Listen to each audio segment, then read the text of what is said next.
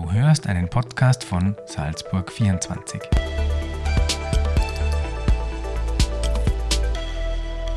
Simon Heilig-Hofbauer, Landesparteigeschäftsführer der Salzburger Grünen. Herr Hofbauer, herzlich willkommen bei uns in der Redaktion und danke für Ihre Zeit. Danke für die Einladung. Sehr gerne. Ähm, Sie sind seit Oktober 2020 ähm, Landesgeschäftsführer der Salzburger Grünen. Sie sind sozusagen eigentlich mitten in der Corona-Krise in diese Funktion eingestiegen. Ähm, was war denn bislang äh, für Sie die größte Herausforderung? Also die Krisen äh, sind ja vielfältig, leider. Also es gab viele Herausforderungen wie äh, die Pandemie, die schon angesprochen wurde, die, glaube ich, nicht nur uns als Partei, sondern die ganze Gesellschaft natürlich intensiv gefordert hat. Äh, wir hatten äh, dann jetzt heuer schwierige Situation mit dem Angriffskrieg Russlands in die Ukraine, jetzt die ganzen Folgen von Energiekrise, Inflation, die ganze Preisthematik, das sind politisch herausfordernde Dinge. Parteiintern haben wir auch Herausforderungen gehabt. Also äh, das ist auch kein Geheimnis. Ähm, jetzt mit dem Wechsel an der Parteispitze, das war in den letzten Wochen auch eine durchaus herausfordernde Situation. Aber ich glaube, das haben wir jetzt auch äh, gut gemeistert und haben da eine, eine sehr gute Nachfolgelösung gefunden, mit, dem wir, mit, mit der wir auch motiviert in einen Landtagswahlkampf äh, ziehen werden. Mhm. Zu den äh, Lösungen und zur Nachfolge ein bisschen später kommen wir da noch, natürlich noch genauer hin. Ähm, wie würden Sie denn aktuell die Stimmung in der Landesorganisation beschreiben? Ja, die Stimmung, äh, würde ich sagen, ist eigentlich gut und ich merke jetzt eine große Motivation mit einer neuen Spitzenkandidatin äh, da in die Wahl zu gehen. Äh, also da, da spüre ich eine sehr große Geschlossenheit also wir merken einfach, dass die, die Mitglieder sehr stark unterstützend für die Martina Berthold sind, die jetzt von der Stadtregierung auf Landesebene wechselt. Also insofern ist die, die Stimmung gut. Ansonsten ist es wie das, das Spiegelbild der Gesellschaft auch. Ja? Also auch unsere Mitglieder, unsere Gemeindevertreterinnen, äh, die Leute, die bei uns Funktionen haben, äh, sind natürlich von den externen äh, Herausforderungen genauso äh, ein Stück weit geplagt. Also das merkt man überall. Äh, nach mittlerweile zweieinhalb Jahren Pandemie äh, gibt es gewisse Ermüdungserscheinungen. Ähm, also das ist nicht anders wie, glaube ich, im Rest der Gesellschaft auch. Mhm. Sie haben schon angesprochen, mit dem Rücktritt von Heinrich äh, Schellhorn nach dem Senecura-Skandal wechselt eben Martina Berthold von der Stadt ins Land. Wieder muss man sagen, sie war ja schon mal Landesrätin von 2013 bis 2018. Was äh, wird Martina Berthold denn anders machen als der Heinrich Schellhorn? Ja, also stimmt, die Martina war schon einmal auf der Landesebene und das war auch ein wesentlicher Grund für die Entscheidung, äh, die, die wir getroffen haben, dass sie das nochmal machen soll, weil sie einerseits äh, die Regierungserfahrung hat. Sie war fünf Jahre in der Landesregierung, sie war jetzt drei Jahre in der Stadtregierung. Das heißt, äh, sie kennt sich aus mit Regierungsfunktionen.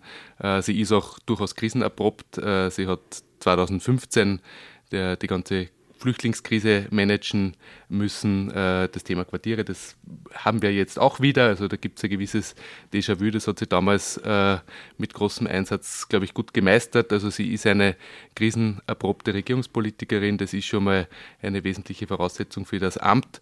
Und äh, was sie anders machen wird, ich glaube, das, das wird man in der Praxis sehen. Sie ist von der Persönlichkeit sicher ein anderer Typ als der, der Heinrich Schellhorn. Das, was ihre Stärken sind, ist, dass sie, glaube ich, sehr offen auf Menschen äh, zugehen kann, dass sie eine sehr herzliche Person ist, äh, die auch eine gute Netzwerkerin ist, die sehr viele Leute kennt äh, im Land, die auch die, die Landesverwaltung gut kennt, weil sie ursprünglich äh, aus der auch kommt. Also sie ist auch dort gut verankert und ich glaube, äh, das sind wichtige Voraussetzungen, um die vielen Themen, die uns jetzt äh, beschäftigen, auch gut zu meistern, weil das beginnt von der Pflege, geht über das Soziale. Also das soziale Ressort ist ja jetzt ein ganz zentrales, auch in äh, Zeiten der Teuerung, um den Menschen unter die Arme zu greifen, die jetzt äh, ganz besonders darunter leiden, also die mit den niedrigsten Einkommen. Das wird ein, ein wesentlicher äh, Auftrag sein, den sie erfüllen wird. Und dann haben wir das Kernthema Klima- und Umweltschutz. Also auch dort äh, haben wir eigentlich ganz große Herausforderungen und da gibt es äh, viele Projekte, die jetzt fortzuführen sind.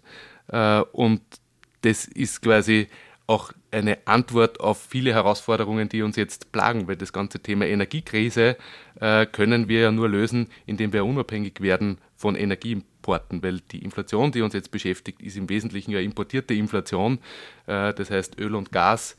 Äh, die Preise sind durch die Decke geschossen wegen äh, der, der Krise, wegen dem Krieg in der Ukraine und wir müssen eigentlich was wir eh schon immer oder sehr lange äh, fordern. Wir müssen schauen, dass wir endlich unabhängig werden von diesen äh, fossilen Energieträgern.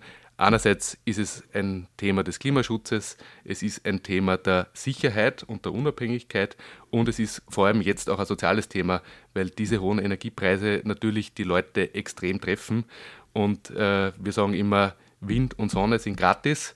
Das Öl und Gas wird nie gratis sein, da gehen die Preise nur nach oben. Deswegen ist es ja sinnvoll, auf die Energieträger schnell zu wechseln, die uns immer kostenlos zur Verfügung stellen, die uns auch langfristig ermöglichen, äh, dass wir einfach leistbare Energie haben. Mhm. Themen, die uns alle äh, natürlich sehr beschäftigen und auch weiterhin beschäftigen werden. Ähm, ich möchte Sie jetzt allerdings, ich würde jetzt gerne noch einen Schritt mhm. zurückgehen mhm. und, und Sie gerne fragen, wie ist denn momentan die Beziehung zu den Bundesgrünen und zu Werner Kugler?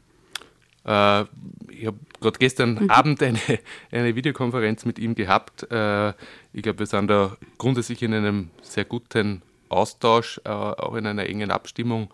Äh, und das würde ich so wahrnehmen. Da hat sie in den letzten Jahren eigentlich eine sehr gute äh, Aufstellung und Zusammenarbeit ergeben. Und insofern würde ich sagen, es ist sehr, sehr gut. Mhm. Nächstes Jahr wird gewählt in Salzburg ähm, im April. Ähm, der Wahlkampf hat ja eigentlich schon begonnen. Wenn man auf die Straße schaut, sieht man das ja auch. Aber wann starten die Grünen wirklich in die heiße Phase? Ja, ich, also es ist ja nicht zu übersehen, dass schon große Plakatflächen äh, zum Teil gebucht sind und jetzt äh, schon Plakate herumstehen. Äh, wir werden vermutlich so ungefähr sechs Wochen vor der Wahl äh, in den Intensivwahlkampf, in die Kampagne starten. Äh, bis dahin wird unser Fokus jedenfalls nicht auf äh, Kampagne liegen, sondern am Arbeiten, weil ich glaube, das ist das, was sich die Menschen jetzt erwarten. es geht jetzt nicht um Wahlkampfgeplänkel und um das Wechseln von politischem Kleingeld, sondern wir brauchen Lösungen für die vorher angesprochenen Krisen und wir werden uns bis dahin auf das Finden dieser Lösungen äh, konzentrieren und unsere Arbeit in der Landesregierung und im Landtag äh, mit aller Ernsthaftigkeit weiterführen. Mhm, das spannend, das hat mir bisher jeder so gesagt. ähm, ähm, zur Wahlkampfstrategie nur ganz kurz. Werden, werden eher Themen oder Personen im Mittelpunkt stehen? Äh, so weit, glaube ich, sind wir noch nicht, aber mhm. es wird immer eine Verbindung von äh, Person und Thema sein. Mhm. Äh, also es braucht beides. Wir werden wahrscheinlich erst relativ knapp äh, vorher dann final festlegen, in welche Richtung es dann geht, was, was dann tatsächlich auf einem Plakat zu sehen ist. Ähm, aber das wird mit der Martina Berthold natürlich ein, ein, eine Kampagne sein, wo sie im Mittelpunkt steht und wo wir auch die Themen, die, die ihr wichtig sind, äh, mittransportieren. Das, das werden wir so so vorbereiten. Mhm, weil Sie die Plakate auch gerade angesprochen haben. Ähm, auf welche Kanäle setzt man? Welche Kanäle will man bedienen? Oder wird es ein Mix zwischen Plakatkampagnen, Online, Social Media oder der persönliche Kontakt? Das braucht es alles. Mhm. Äh, also das ist sicher vielfältiger geworden, als das nur vor 10 oder 15 Jahren war, weil die Kanäle, die zu bespielen sind, sind einfach mehr geworden. Also jetzt nur, wenn man an den digitalen, an den Online-Bereich denkt, an Social Media, äh, das, ohne dem geht es nicht. Also da kommt man nicht drum herum und das ist ein wichtiger, sind wichtige Kanäle, um direkt mit Menschen in Kontakt äh, zu kommen. Äh, wir werden sicher einen Schwerpunkt auf, auf Außenwerbung setzen. Also Plakat Kleinflächen ist bei uns immer ein, ein Schwerpunkt, einfach weil es für uns als, als kleine Partei finanziell ein vergleichsweise günstiges Werbemittel ist. Also das ist auch wichtig für uns, dass wir da die Möglichkeit haben, uns zu präsentieren, weil andere Parteien haben da finanziell äh, viel größere Budgets äh, und da wollen wir auch gar nicht sozusagen miteifern, weil äh, das Geld jetzt in große Kampagnen zu verpulvern, ist, glaube ich, auch was, was zunehmend kritisch gesehen wird. Insofern werden wir einen äh, möglichst sparsamen Wahlkampf machen. Eben Plakat, Kleinflächen äh, wird ein Schwerpunkt sein und natürlich dann, dann online. Das werden so die zwei Schwerpunkte werden. Und äh, dass man unterwegs ist im Land, bei Veranstaltungen mit Menschen in Kontakt ist, das ist ja nichts, was sich auf einen Kampagnenzeitraum beschränkt, sondern das ist eh tägliche Arbeit. Äh, und äh, an dem wird sich auch bis dahin sicher nichts ändern. Mhm. Die Wahlkampfkosten können Sie schon beziffern, beziehungsweise gibt es eine Obergrenze für Sie? Äh, eine Obergrenze, schauen wir mal, ob es uns gelingt, mit anderen Parteien zu verhandeln. Wir haben dazu nächste Woche einen Termin mit allen Parteien, da werden wir uns einmal drüber unterhalten. an uns wird das nicht scheitern. also ich glaube, da haben andere Interessen, das möglichst höher zu halten. Also von uns aus können wir da gern einen, einen äh, sehr sparsamen Wahlkampf machen, weil wir das auch selbst immer so gemacht haben. Äh, wir haben 2018 bei der letzten Landtagswahl, ich glaube, ein Budget von 450.000 Euro gehabt. Das wird jetzt äh, nicht sehr viel darüber liegen. Also ich glaube, wenn man es jetzt inflationsbereinigt äh, sieht, wird es wahrscheinlich sogar darunter sein. Äh, das ist so ungefähr der Budgetrahmen, der, der uns zur Verfügung steht und den wir nutzen äh, werden. Äh, aber das haben wir eben weit weg von dem, was äh, die Möglichkeiten anderer sind. Und wir werden auch vorschlagen, dass wir da möglichst eine Obergrenze einziehen. Aber schauen wir mal, wie die Bereitschaft der anderen Parteien ist. Das weiß ich noch nicht. Mhm. Aber Sparen ist auch im Wahlkampf angesagt jetzt für die Grünen. Natürlich. Äh, man, man, kann schon dazu sagen, wir haben ja in, in Salzburg auch die Parteienförderung 2018 eingefroren. Das heißt, es gibt seit 2018 dieselben Budgets. Äh, und die Inflation ist in den letzten Monaten und auch Jahren natürlich nicht weniger geworden. Das heißt, die Parteien haben real äh, sicher jetzt 10, 15, 20 Prozent weniger, äh, als das noch vor fünf Jahren der Fall war. Insofern ist Sparen angesagt, es geht gar nicht anders, weil die Kosten steigen, auch die Personalkosten steigen, alle Werbemittel kosten mehr, also auch da werden wir auf, auf sehr reduzierte äh, Mittel setzen. Also wir, wir werden da keine großen Wahlgeschenke verteilen, verteilen und eine Materialschlacht, wie das andere zum Teil machen, veranstalten. Also da werden wir uns sehr äh, zurückhalten. Bei der Landtagswahl 2018 äh, sind die Grünen gerade mal noch auf 9,3 Prozent gekommen. Im Vergleich ähm, zur Wahl 2013 hat sie das Ergebnis halbiert. Wie lautet das Ziel für 2023? Äh, 2018 war immer noch das zweitbeste Ergebnis, das wir jemals hatten in Salzburg. Also insofern äh, muss man das schon im, im, historischen Kontext auch sehen. Äh, wir haben 2013 natürlich ein, ein sehr, sehr überdurchschnittliches Ergebnis gehabt. Man muss vielleicht auch dazu sagen, dass 2013 auch äh, Parteien wie die NEOS noch nicht angetreten sind. Also es werden ja auch mehr Parteien, äh, die, die um, um Stimmen äh, kämpfen. Und unser Ziel ist, dass wir dieses Ergebnis ausbauen. Ja? Äh, das muss, muss das Ziel sein. Und äh, schön wäre, wenn wir wieder ein zweistelliges Ergebnis schaffen. Mhm. Ist die Regierungsbeteiligung auch äh, ein Ziel?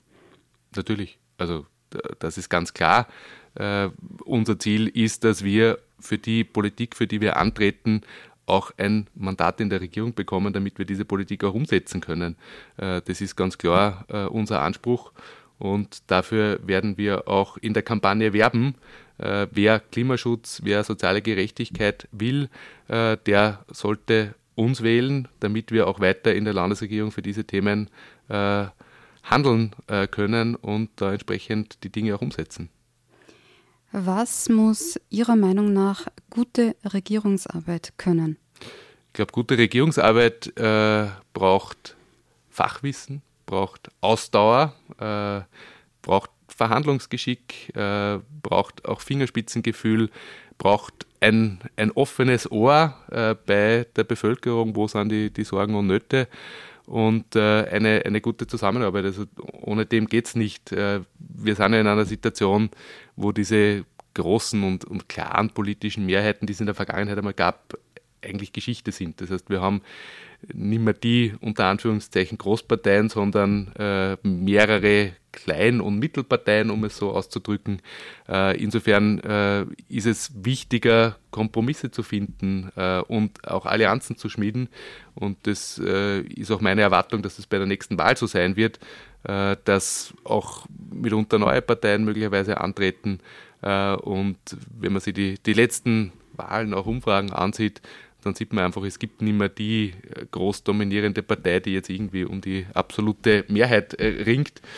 Und da ist es wichtig, dass man dann äh, auch Allianzen schmiedet und ein gemeinsames Programm auf die Füße stellt. Mhm. Was muss für Sie eine Landeshauptfrau oder ein Landeshauptmann für das Amt mitbringen? Ich glaube, das sind ähnliche Eigenschaften, die ich vorher genannt habe. Also es braucht sicher Ausdauer, es braucht äh, ein, ein, ein breites Wissen. Es sind einfach Managementkompetenzen. Also das betrifft ja nicht nur einen Landeshauptmann oder eine Landeshauptfrau, sondern alle Regierungsmitglieder. Die Ressorts sind ja groß und, und vielfältig. Das heißt, man kann nicht im Detail in allen Bereichen ganz tief drinnen sein, sondern man braucht den Überblick äh, und äh, muss sich in kurzer Zeit auch in verschiedene Themenbereiche einarbeiten können und man muss wissen, auf wen kann ich mich verlassen und wen kann ich auch zur Ratte ziehen, äh, wenn, wenn neue Themen auftauchen. Das sind ganz klassische Managementfähigkeiten, die da gefordert sind. Und äh, man sollte schon auch die, die Eigenschaft haben, äh, sich nicht nur im Büro zu verschanzen und ähm, am Schreibtisch zu sitzen, sondern auch äh, draußen unterwegs zu sein das, glaube ich, ist, ist auch eine unbedingte Voraussetzung. Mhm. Sind Sie mit dem jetzigen Landeshauptmann zufrieden? Naja, wir haben ja eine Koalition seit mittlerweile neuneinhalb Jahren. Äh, wir haben diese neuneinhalb Jahre, äh, finde ich, gut zusammengearbeitet, auch viele Krisen gemeinsam gemeistert. Insofern gibt es da sehr intakte äh, Arbeitsbasis und das, das, das passt.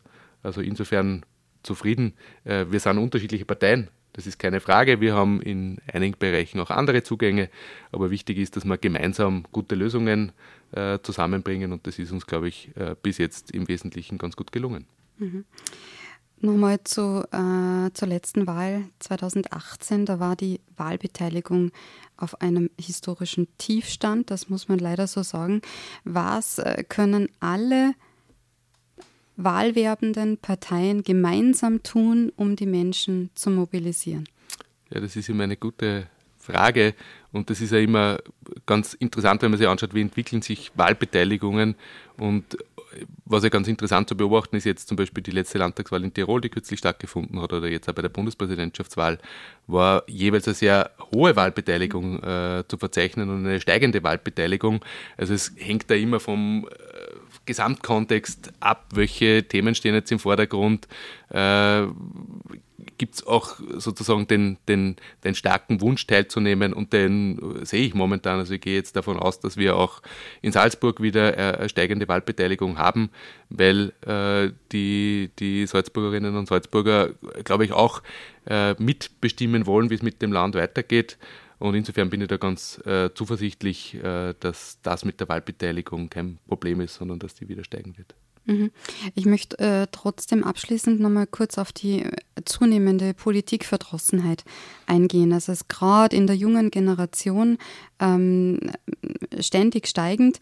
Ähm, woran liegt es Ihrer Meinung nach? Was ist schiefgelaufen? Warum glauben die Menschen der Politik nicht mehr? Naja, ich glaube, da muss man differenzieren. Wie gesagt, wenn es jetzt nur äh, anhand der Beteiligung äh, sehe, dann sieht man, sie ist im steigenden Begriff. Also die, der Wunsch, teilzunehmen und mitzugestalten, eine Stimme abzugeben, äh, die ist vorhanden, die nimmt auch wieder zu. Und dass es Unzufriedenheit gibt in der Bevölkerung, ist in Zeiten dieser multiplen Krisen ja auch wenig verwunderlich. Also wir, wir haben eine Situation, die wir so, äh, glaube ich, seit Jahrzehnten äh, nicht mehr erlebt haben. Also wenn die Inflation so hoch ist wie zuletzt vor 50 Jahren, äh, dann ist das eine Situation, die wir so nicht kennen. Ja?